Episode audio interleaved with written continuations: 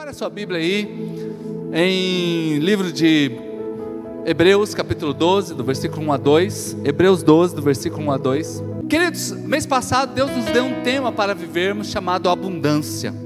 E foi um mês que eu vi muitos milagres acontecendo, pessoas testemunhando, mandando foto de coisas boas acontecendo na vida delas, surpresas chegando em abundância. E isso também é voz profética. Foi um mês que, por exemplo, eu e a Denise conseguimos ter aí um tempo, nós dois juntos, viajamos um pouquinho.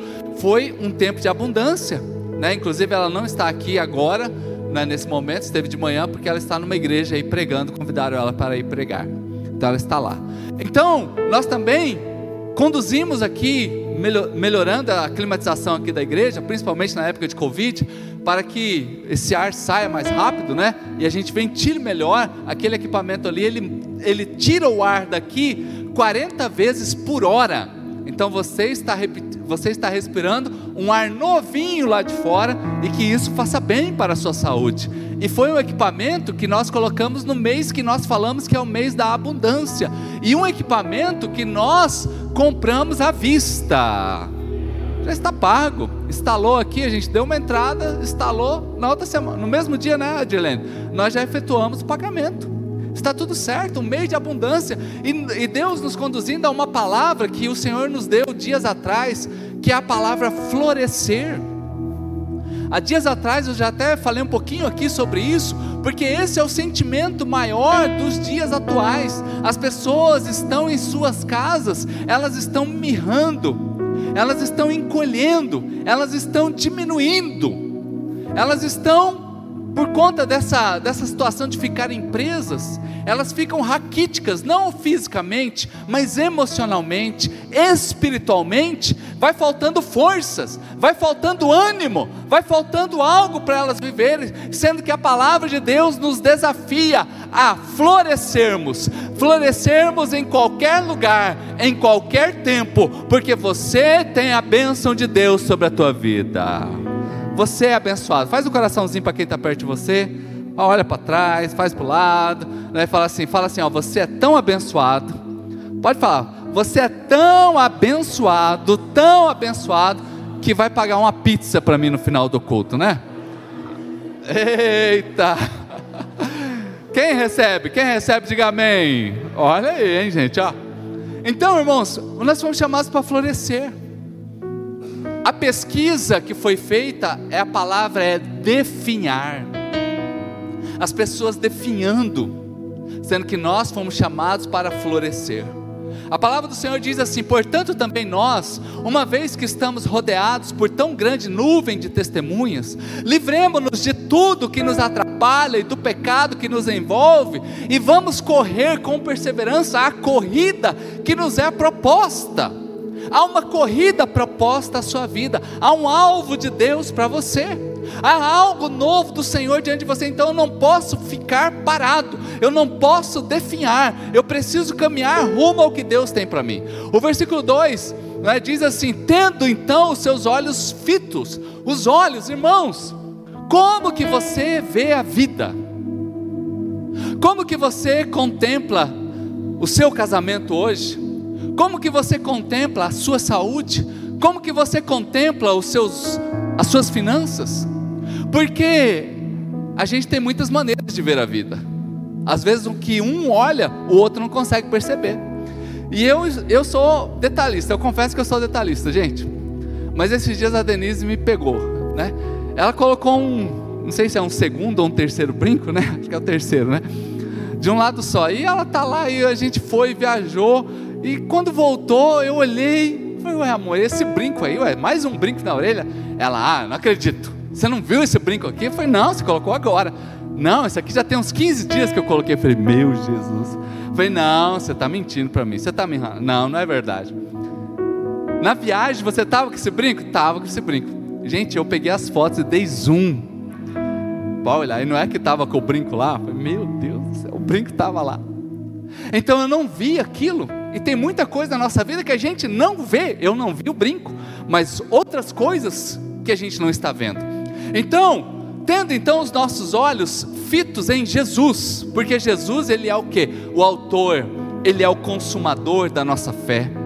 Ele, pela alegria que lhe fora proposta, suportou a cruz.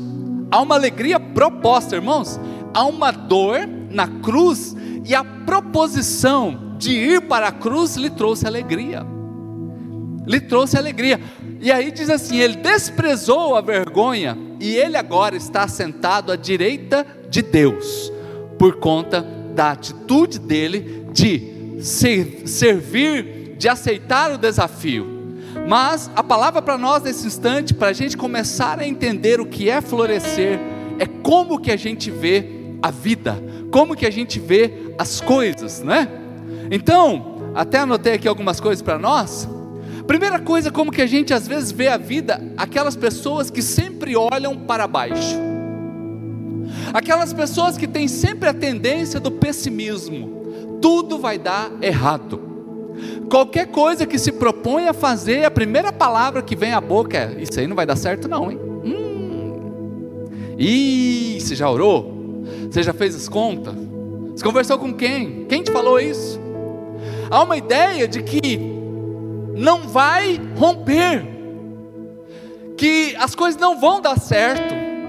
E eu gosto de um texto bíblico lá em Lucas capítulo 13, versículo de 10 em diante, não é? vai contar essa história de uma mulher que estava numa sinagoga, Lucas capítulo 13, versículo 10, vou pedir para colocar, por favor. Certo sábado, Jesus, um dia qualquer, Jesus ele estava ensinando numa das sinagogas, versículo 11. E ali estava uma mulher que tinha um espírito que a mantinha doente havia 18 anos, queridos. 18 anos essa mulher. E ela o que? Andava encurvada. 18 anos, uma pessoa que só olha para baixo. A vida é olhar para baixo, não consegue levantar e olhar o horizonte, não consegue olhar e ver mais longe, sempre está olhando para baixo. Detalhe, ainda é uma pessoa que está possessa por um espírito imundo. E já fica aqui uma palavra para a igreja. Essa semana Deus me deu dois sonhos que me incomodou bastante.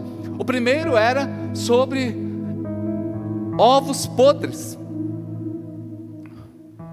E eu já orei, já repreendi isso aqui, mas aparências, fica aqui a palavra para os irmãos, tenham olhos abertos para que não sejamos enganados por pessoas que têm só a aparência de que está bom, mas por dentro está podre.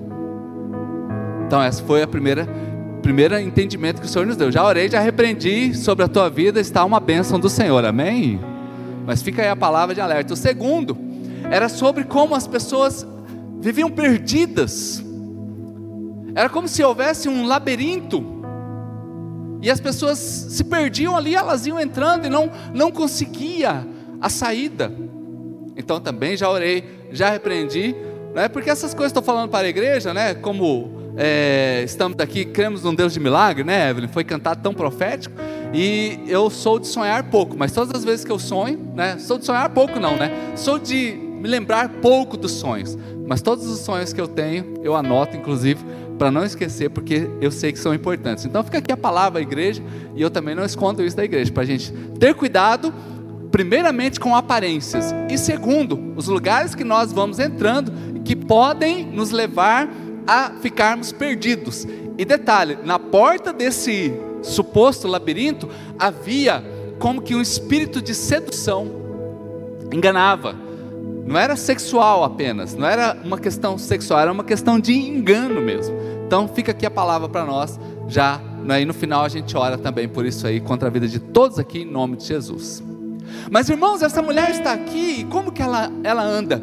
Com esse sentimento, com essa situação de estar sempre olhando para baixo. Como que você tem visto a sua vida? Como que você tem olhado para o seu futuro? Como que temos visto esse final de pandemia, graças ao bom Deus? Como que temos visto o próximo ano por isso, né? Aqui, até fica aqui a minha palavra de gratidão ao Júlio, eu sempre digo isso, porque o Júlio pegou firme aí junto comigo aí durante quatro meses, numa campanha de oração, que foi ali, ó, ferrada, para a gente declarar saúde, né? Sobre alguém, profetizando a bênção, porque a gente não se contentava em ver o relatório médico.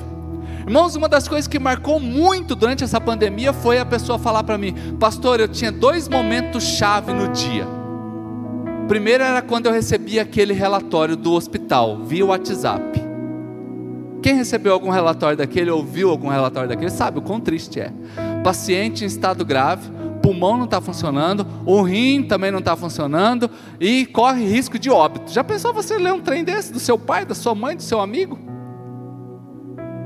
E aí a pessoa falou para mim qual era o outro momento importante do meu dia. Era o momento onde eu sabia que às 18 horas um grupo ia se levantar para orar contra aquele relatório. Eu falei, meu Deus. Um momento era o momento da dor, e um momento era o momento do respirar. Um momento queria fazer você olhar para baixo, desanimar mas o outro momento te enchia para você olhar no horizonte e acreditar que existe Deus na, na, nesta terra e existe milagre e a gente depende dele e ele faz o milagre em nome de Jesus. Aleluia, irmãos. Aleluia. Vamos aplaudir Jesus porque ele é fiel. Então, como que tem visto? Como que tem sido os seus dias? Olhando para baixo? Interessante que Jesus ele chama essa mulher. Versículo 12 ao vê-la, Jesus chamou-a para a frente, assim como ele te chamou para estar aqui, né? Assim como ele te chamou para estar aqui hoje, e disse: mulher, você está livre dessa doença. Ei, ei, uh, não vai mais olhar para baixo, não você está livre dessa doença. E o próximo versículo conclui isso dizendo: Então limpou as mãos e imediatamente ela endireitou, ela levantou. E o que, que ela faz? A primeira coisa é louvar a Deus. Ah, irmãos, é Deus de milagre mesmo. O nosso Deus é um Deus de milagre. Então hoje, não olhe a vida com um sentimento de pessimismo, vai dar tudo errado. Ah, não, ore Coloque diante de Deus, mas creia no poder da sua oração e que o Senhor está ouvindo você. Um outro modo da gente olhar, lembra que eu estou falando aqui, ó, colocar o seu olhar fixo em Jesus. Colocar o seu olhar fixo em Jesus, porque Ele é o autor e consumador da nossa fé. São os modos de nós vermos a vida. E o outro jeito da gente olhar não é para baixo, é para os lados. E se a gente olhar para os lados, a gente vai sempre se comparar. Então, por exemplo, para mim falta cabelo. Não sei se vocês perceberam, né? Um pequeno detalhe, talvez imperceptível, né? E se eu olhar os cabeludos? A inveja vai entrar dentro. É, vai dominar. Então você vai ficar sempre olhando. E a vida não anda. E nós vivemos um mundo de comparação, as pessoas querem que você tenha coisas, que você tire do bolso o melhor celular, que você tenha o melhor carro, que enfim, tanta coisa, irmãos. Um mundo de comparação, sempre se comparando. E foi cantada aqui uma canção, né? Acho que é a terceira canção que fala que eu entregarei as minhas derrotas a Deus e as minhas vitórias eu vou entregar a Deus. Acho que é uma, par, uma parte do refrão da música. É essa que música, gente. Que letra, que letra. Porque vem um monte de voz tentar dizer que a gente não é capaz. Quando a gente olha, né? Alguma coisa que, irmãos, eu não sou capaz, eu não consigo. Então, se eu ficar olhando a vitória dos outros ou a derrota dos outros, eu não consigo sobreviver. Então, eu preciso olhar fixo para Jesus. Eu preciso estar com o meu olhar fixo em Cristo e pronto, acabou. Porque se eu parar para olhar, eu não consigo nem celebrar as vitórias. O irmão do filho pródigo, ele parou para olhar a festa e ele não conseguiu viver a festa. O irmão do filho pródigo, ele não ele não conseguiu celebrar a festa porque ele começou naquele momento a comparar. Eu estou dentro dessa casa, eu estou aqui dentro deste lugar e ninguém faz uma festa para mim, mas chega esse aí que está perdido e, e ganha festinha. E ele ficou emburrado no canto, gente, porque ele foi se comparar. O, o pai chega, ué filho, o que, que aconteceu? Ah, pai, eu estou aqui há tanto tempo, ninguém mata um novilho para mim, filho, essa é a sua casa. Você pode ir lá escolher, é seu, meu filho. O que você está se comparando aqui? Agora, esse menino que voltou, ele estava morto e foi achado. Aliás, ele estava morto e reviveu, ele estava perdido e foi achado. Irmãos, quem fica se comparando não para nem para celebrar o que tem, não para nem para celebrar o que Deus já deu. Então hoje, pare de olhar para os lados. Para de olhar para os lados, a gente tem muito disso. Chega numa festa assim, já percebe que a irmã engordou 3 quilos de longe. Na primeira raio-x, você fala, nossa, a irmã engordou, hein? Ah, tô bem, tô bem. É, de longe já. Ou senão, nossa, a gente está tudo gordo mesmo, né? Nós está tudo gordinho. Ou olha os filhos dos outros, porque os guris dos outros parece que é sempre mais bem educado que os nossos.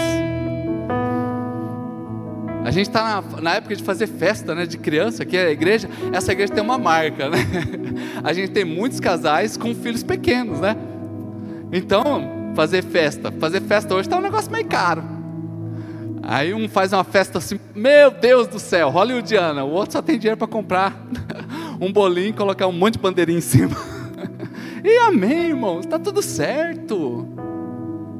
E pronto, acabou. Porque senão a gente não celebra o que Deus nos deu. Nós precisamos de equilíbrio. E o pior ainda, quando nós nos comparamos com grandes resultados. Uh! Quando nós nos comparamos com pessoas que têm muitos resultados positivos, aí nós vamos realmente definhando, nós vamos realmente diminuindo. Não olhe para a posição dos outros, saiba que você está hoje no lugar que Jesus quer que você esteja. E se Ele tem um lugar a mais para você, Ele vai te levar a este lugar. E se você tem orado por um sonho, acredite nesse sonho, contemple esse sonho, porque você pode sonhar. Ei, você pode sonhar. Sabe o que eu não posso? É me comparar, mas sonhar, eu preciso sonhar, eu preciso saber que Deus está ao meu lado, eu estou sonhando com coisas grandes para este ministério, para esta igreja, para a minha família, para você, e você sonhe também, mas não viva uma vida de comparação, e quem crê nisso, aplauda o Senhor Jesus Cristo bem alto. Aleluia! Então, toda vitória tem um caminho. Toda vitória tem um caminho, e é o caminho da vitória. Quando eu me, quando eu me formei, a gente assume ministério que tem. Me colocar numa cidade chamada Itaporã. E lá eu comecei meu ministério. 26 pessoas, o mais novo tinha 56 anos, parece. O mais novinho dos jovens tinha 56 anos. Três meses depois eu estava em Dourados. E lá eu comecei sem salário. Sem salário. Andava a pé. Fiquei três anos andando a pé. Gastei 12 pares de sapato. E glória a Deus. Toda vitória tem um caminho. Vim para Campo Grande. Aqui comprei uma moto uma estrada, uma, tipo uma, uma moto pequena. O dia que eu enchi o tanque dela, eu podia vender pelo dobro. Eu valorizava ela 100% só de encher o tanque. pra vocês verem o nível da moto. E andava. Aí eu andava. Depois disso comprei um Gol. Parecia que eu tinha comprado uma Ferrari.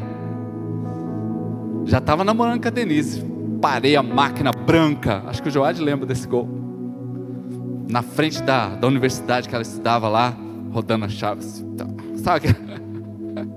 tipo assim, né? O cara, ah, então, ó, vou te mostrar um carro que eu comprei. o carro só tinha 100 mil quilômetros rodados. Novo, né? Um carro novo. é? Gente, esse é o caminho. Ei, esse é o caminho. Esse é o caminho que eu passei. E de repente hoje você está aí trilhando um caminho. Ei, vamos parar de se comparar, gente. Vamos parar, vamos seguir a rota que Deus tem para nós. Vamos olhar para Jesus. Olhe para frente, olhe para Jesus, Ele está com você. O seu casamento é uma bênção, os seus filhos são uma bênção, o seu carro é uma bênção, o seu trabalho é uma, é uma bênção, a sua empresa é uma bênção. Ei, creia que o que o Senhor tem te dado hoje já é motivo de muito louvor e muita gratidão a Ele, porque Ele é digno de toda honra e toda glória. Toda vitória tem um caminho. Às vezes a gente vê aí, hoje é, é muito fácil alguém chegar aqui e contar um monte de testemunho bonito. Nossa! Quero ser igual. Mas esquece que tem um caminho. Aí se frustra. Aí se decepciona. E detalhe, as histórias mais difíceis que tem, que você já passou, são as mais legais de contar depois.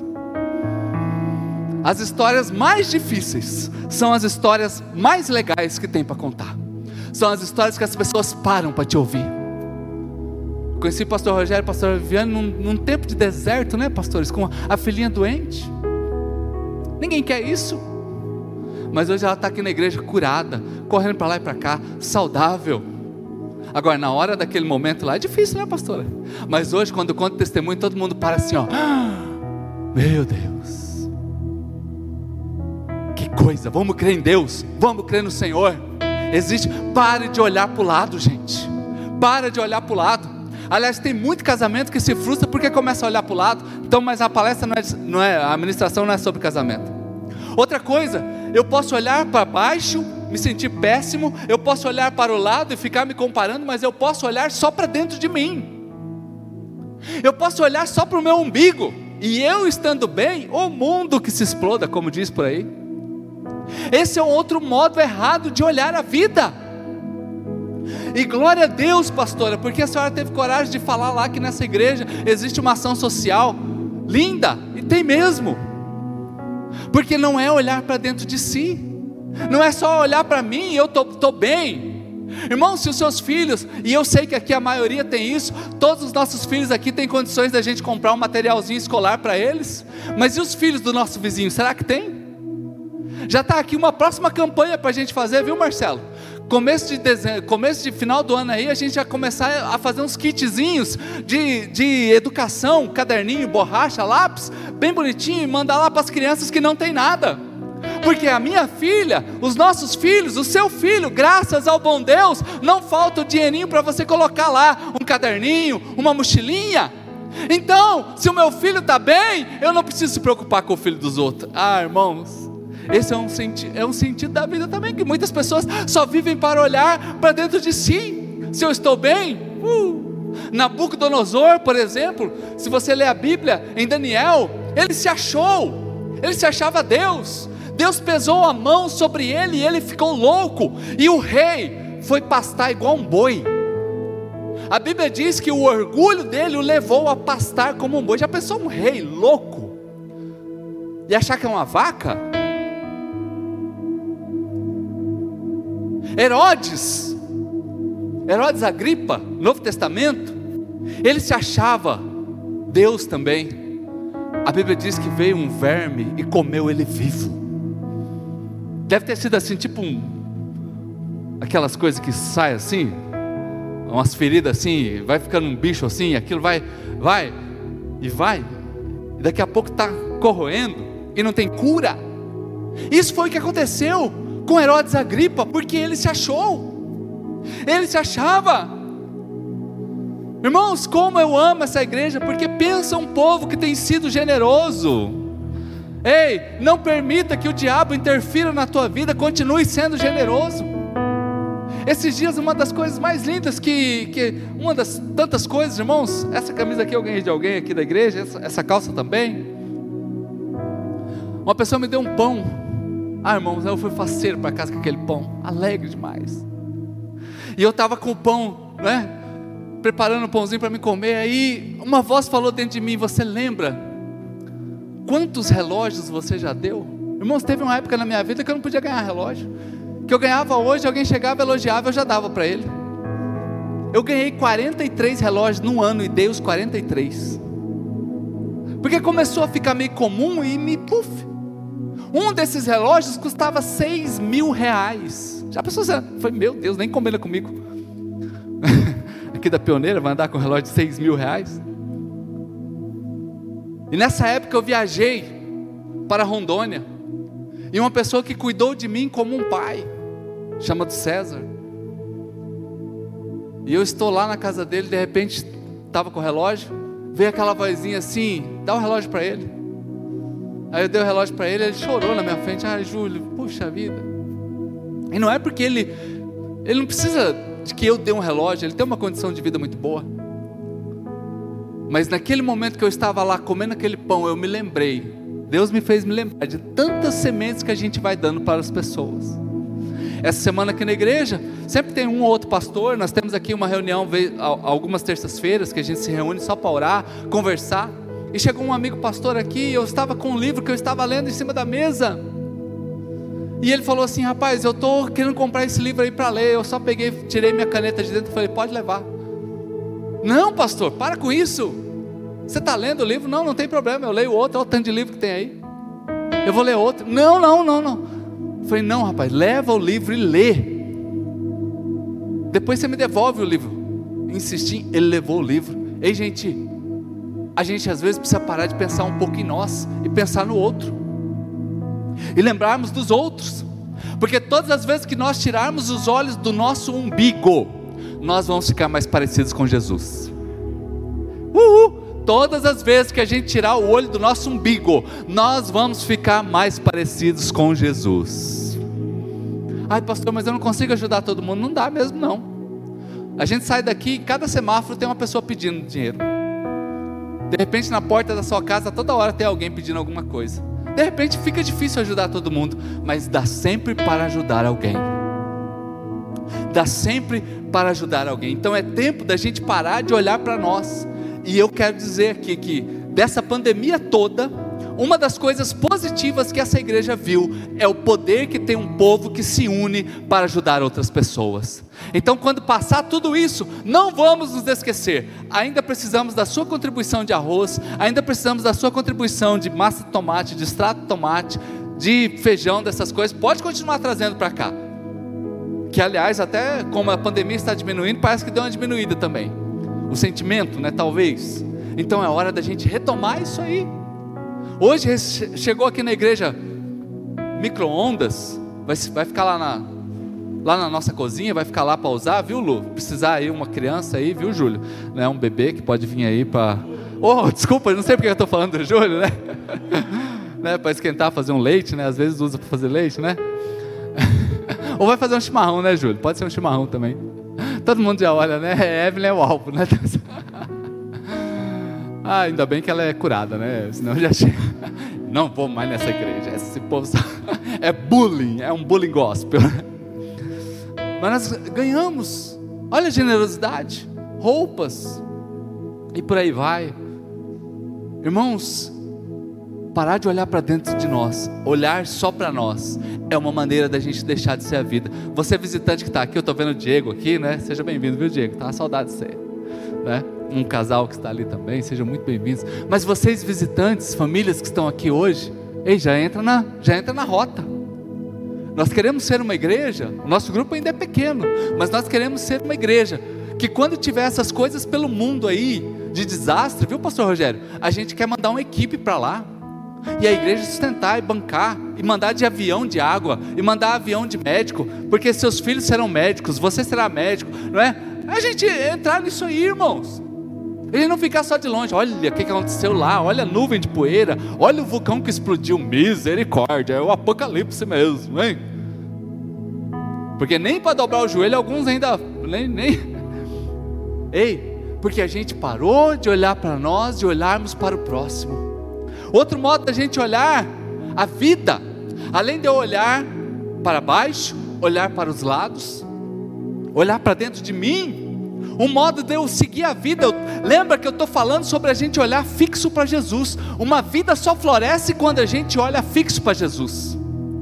Outro modo da gente olhar é olhar só para os inimigos. Eu já fiz muito casamento. E casamento assim quando as famílias são mistas. Tipo assim, separou, o pai daquele noivo ou daquela noiva separa. Gente, é um transtorno fazer esse casamento muitas vezes. Não a cerimônia, porque a cerimônia a gente faz fácil.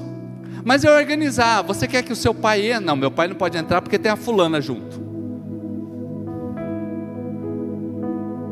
E normalmente a fulana está mais bonita que a ex. Não, aí é a morte. Ó, não dá para deixar lá perto, não. Faz o seguinte: não chama para orar por aliança. Eu já vi isso. São curados, graças a Deus, gente que já superou a dor da separação, mas tem gente que não separou, não. Separou fisicamente, mas no papel, gente. Então fica olhando o inimigo. E ó, toda vez que a gente se preocupa com o inimigo, a gente recebe uma notícia dele.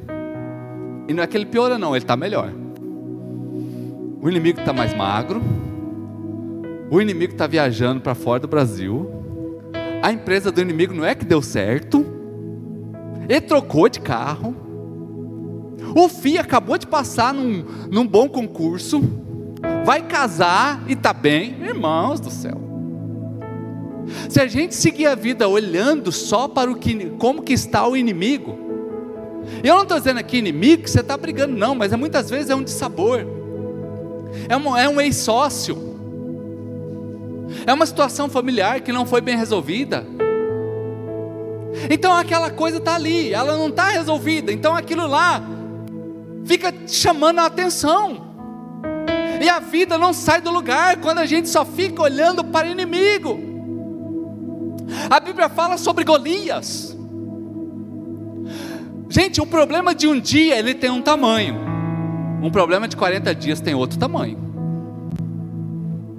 A Bíblia diz que todo dia Golias ia diante do, do exército e afrontava o exército. Ei, não tem homem em Israel, não, vamos lutar. No primeiro dia, olha o tamanho de Golias. Aí foi a conversinha foi aumentando no meio de Israel. A Bíblia diz que Golias tinha, Golias tinha 3 metros. Outras pessoas dizem que ele tinha 3 metros e 90. Dizer, eu não estou aqui para julgar, nem sei porque não tinha treino na hora. Mas será que o medo não foi aumentando aquele gigante? Será que o medo não foi aumentando aquele, aquele desafio? Será que o medo não foi aumentando aquilo que antes era muito fácil de ser resolvido? Você tem Deus na tua vida, olhe para Ele Dependa dele, tanto que Davi, graças ao bom Deus, chegou lá. Porque quando ele chegou lá, ele não quis saber o tamanho do gigante, ele não quis saber o tamanho da arma do gigante, ele só falou: quem é esse incircunciso? Porque eu vou contra ele, é no nome do Senhor dos Exércitos. Então hoje, olhe apenas para Jesus e você verá qualquer inimigo que você tem caindo por terra pelo nome poderoso que Ele tem. Aleluia. Vamos aplaudir ao Senhor. Vamos aplaudir ao Senhor, porque Ele é fiel. E não se preocupe mais. Não se preocupe mais com relação a isso. Descansa. Descansa. Olhe para o Senhor. Para a gente já caminhar para o final aqui. Outro modo de eu seguir a vida é quando eu olho apenas para trás. Então eu posso olhar, seguir a vida olhando para baixo, pessimista, olhando para o lado, me comparando, olhando só para mim, olhando para os inimigos, ou viver a vida olhando para trás. Aquilo que não deu certo, aquilo que não foi do jeito que eu quis. Ó, oh, tem uma boa notícia para você. Nem tudo que você planeja sai do jeito que você quer. Nem tudo que você imagina sai do jeito que você quer. Então, por que, que o carro tem um para-brisa imenso e um retrovisor pequenininho? Porque é a lógica. Eu preciso olhar mais para frente e olhar menos para trás. É óbvio é óbvio, eu vou olhar as coisas para trás, porque muitas vezes a gente fica parado. E aqui eu tenho que falar do sexo feminino, porque às vezes fica parado em algumas coisinhas que aconteceu lá no começo do casamento, né? Às vezes, né, André? Às vezes, né, Vanessa? A Denise também, né? Fala de mim. É porque senão a gente fica parado. E tem homem que também fica parado no tempo, né? Não é só questão de mulher, não, mas é que eu vejo mais, percebo isso mais em mulheres. Mas seja o que for, eu preciso olhar para frente. A Bíblia diz assim que quando você coloca a mão no arado, quando você coloca a mão no arado, você não pode olhar para trás. Quem aqui já trabalhou com arado? Já viu um arado? É um negócio que você segura aqui, ele vai cavando a terra. Hoje, por, por ser um mundo mecânico, né, mas na época era puxado por touros, por cavalos. Então ele faz um buraco na terra, que é uma valeta, para plantar semente ali dentro. Se você ficar olhando para trás, o que, que vai acontecer? Vai entortar tudo. Daqui a pouco o negócio é reto, vai para lá, volta para cá, vai, volta. Vai dar errado. Então olhou, pegou a mão no arado, agora olha só para frente. Então não tem por que eu ficar olhando aquilo que deu errado, aquilo que não deu certo aquilo que saiu tudo errado, irmãos, pare hoje e siga a vida que Deus tem para você. Siga aquilo que o Senhor tem para a sua vida e pronto, acabou. Deus tem muito com você, não faça caminhos tortos. Não faça caminhos tortos. Então o texto, ele nos diz isso. Hebreus, volta lá para nós, capítulo 12, versículo 1 e 2 eu olho para o Autor e Consumador da minha fé. E a Bíblia ainda diz assim, ó, que eu preciso me livrar, uh, livrar de todo o embaraço. Dá uma balançada aí, dá uma espreguiçada, vamos lá, um, dois, três, dá uma, né, dá uma, uma, uma libertada, dá uma libertada.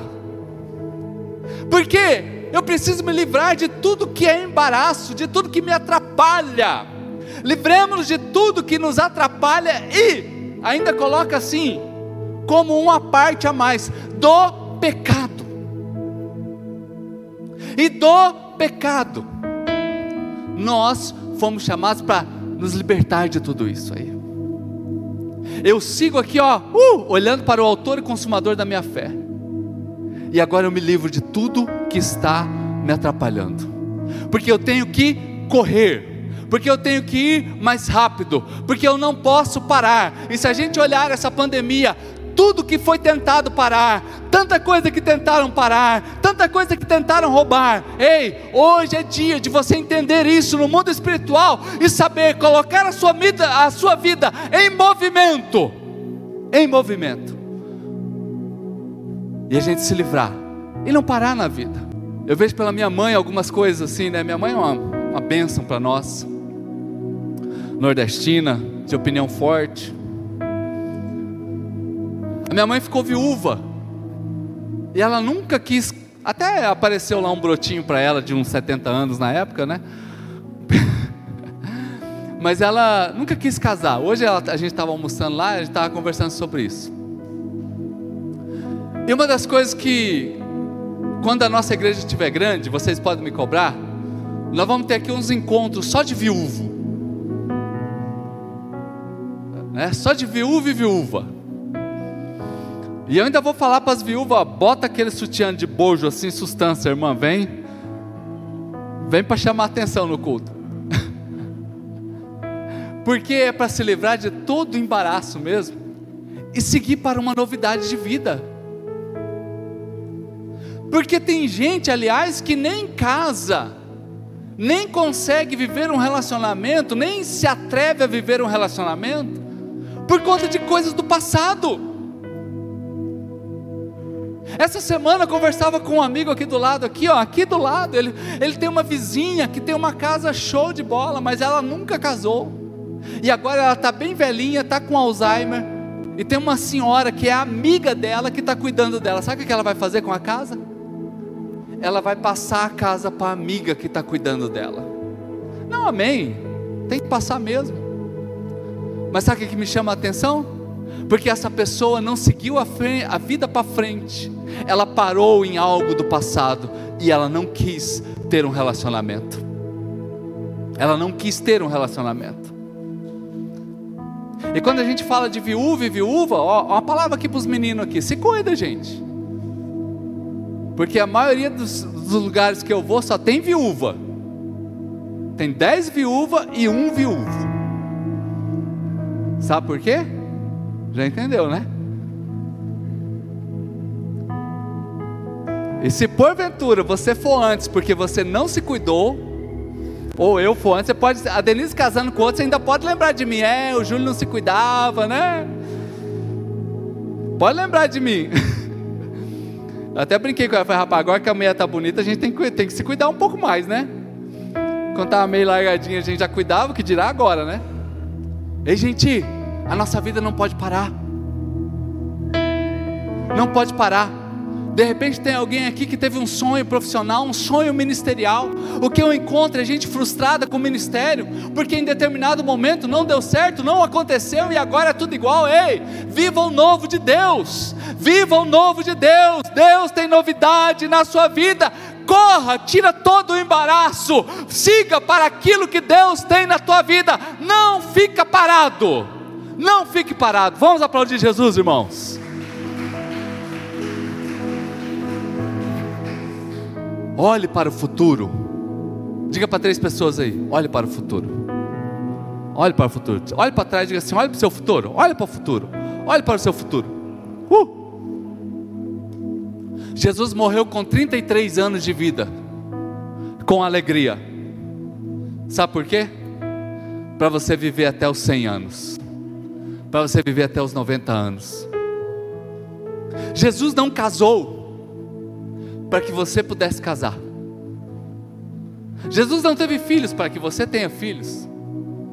Jesus nunca foi em Caldas Novas para você ir lá. Jesus conheceu as praias de Israel, que particularmente são feinhas demais. Porque aqui no Nordeste, né, pastor, tem umas praias bonitas, né?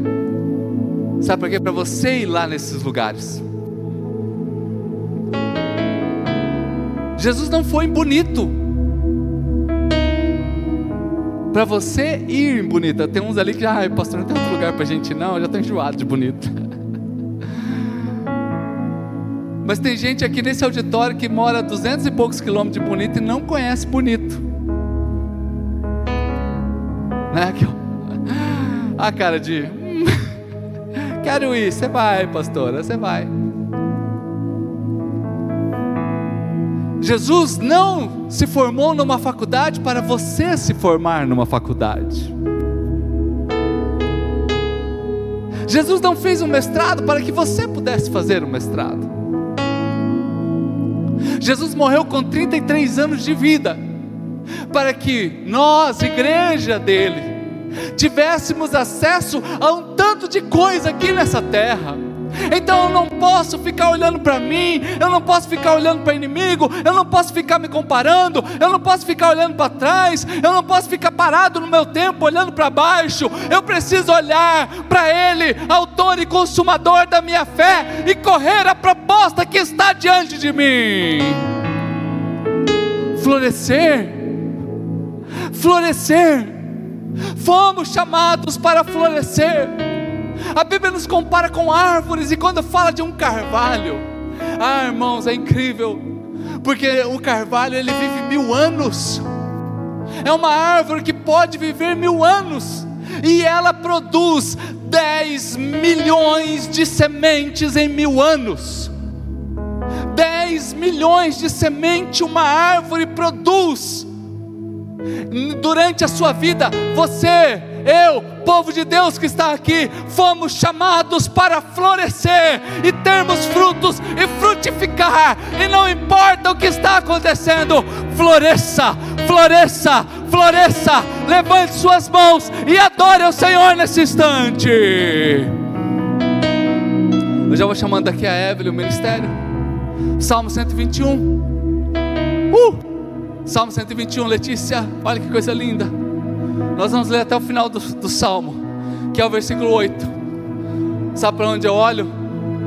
Sabe para onde eu olho, gente? Levanto os meus olhos. Uh! Para onde eu olho? Levanto os meus olhos para os montes e me pergunto: de onde me virá o socorro? De onde me vem o socorro? Para onde eu olho? Para os montes. Versículo 2 e o meu socorro, ele vem do Senhor que fez o céu e a terra. Versículo 3. Ele não permite que você tropece, o seu protetor te manterá alerta. Sim, o protetor de Israel não dorme, ele estará sempre alerta. O Senhor é o seu protetor, como a sombra que o protege, ele está à sua direita de dia o sol não vai te ferir, nem a lua de noite. O Senhor o protegerá de todo mal e vai proteger a sua vida. E o último versículo: O Senhor protegerá a sua saída, vai proteger a sua chegada, desde agora e para sempre. Por isso eu olho para o Senhor, eu não ponho os meus olhos em mais nada, eu olho para Deus, eu olho para Deus, porque é de lá que me vem o socorro, é de lá que me vem o meu socorro. E o salmista já nos ensina isso, para onde eu devo olhar.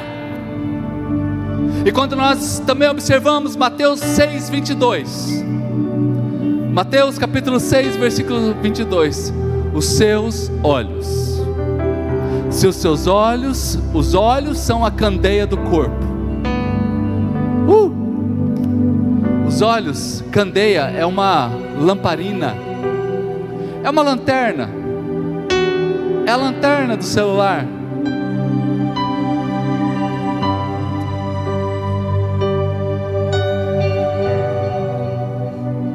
Apaga todas as luzes aí para nós aí, até aqui do altar aqui. Ó, isso aqui é a lanterna. Se os teus olhos forem bons, se os teus olhos forem bons, todo o seu corpo estará cheio de luz. Olha onde essa lanterninha vai. Olha onde essa lanterninha vai. Se os seus olhos forem bons, todo o seu corpo estará cheio de luz. Pode acender as luzes de novo? Coloque as mãos sobre os seus olhos. Coloque as mãos sobre os seus olhos. Oh, show. Seja uma noite hoje, uma noite hoje para você olhar para o Senhor. Olhe para o Senhor, o Autor e Consumador da sua fé. Olhe apenas para Ele e para mais nada. E para mais nada, e deixe agora a luz do Senhor inundar a sua vida, todo o seu corpo será bom, que está perto de você será bom, o seu trabalho será bom, os seus negócios serão bons, a sua empresa será bom, o seu concurso será bom, o seu esposo será bom, a sua esposa será bom, os seus filhos serão bons. Aleluia.